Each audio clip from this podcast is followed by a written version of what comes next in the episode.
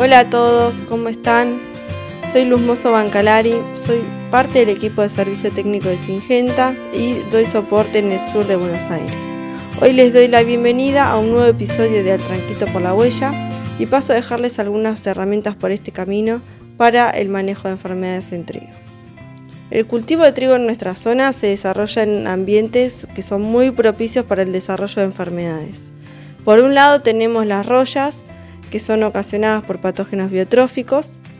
Eh, dentro de las rollas, la más conocida y la que primero aparece en el ciclo del cultivo es la roya amarilla, que además suele desencadenar una primera aplicación de fungicida.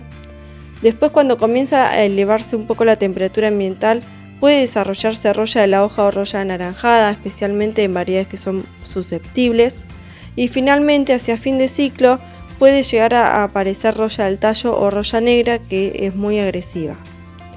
También eh, dentro de las otras enfermedades que yo les comentaba de las manchas, solemos encontrarnos con mancha amarilla que hoy es la más conocida o conceptoria.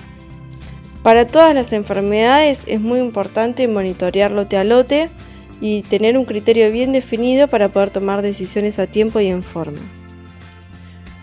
Lo que recomendamos nosotros es eh, para aquellos lotes de alto potencial de rendimiento o para aquellos lotes donde además de rollas tenemos manchas, por ejemplo mancha amarilla o septoria, la recomendación es aplicar Miravis Triple Pack porque tiene una carboxamida que es muy específica para el control de manchas, eh, además de la carboxamida que es también para el control de rollas vamos a estar logrando un excelente control y una altísima persistencia para el control de manchas de más de 40 días.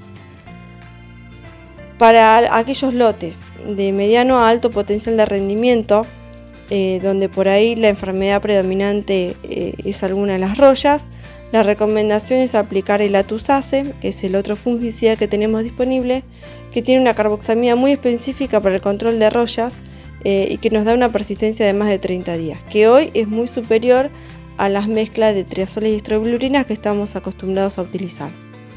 En ambas situaciones, ya sea para lotes de alto potencial o de mediano potencial, o lotes con mancha y rollas o solo con rollas, lo ideal es eh, aplicar cuando aparecen los primeros síntomas eh, y siempre apuntando con el objetivo principal de proteger esa hoja bandera, porque es la que más nos va a estar aportando al rendimiento.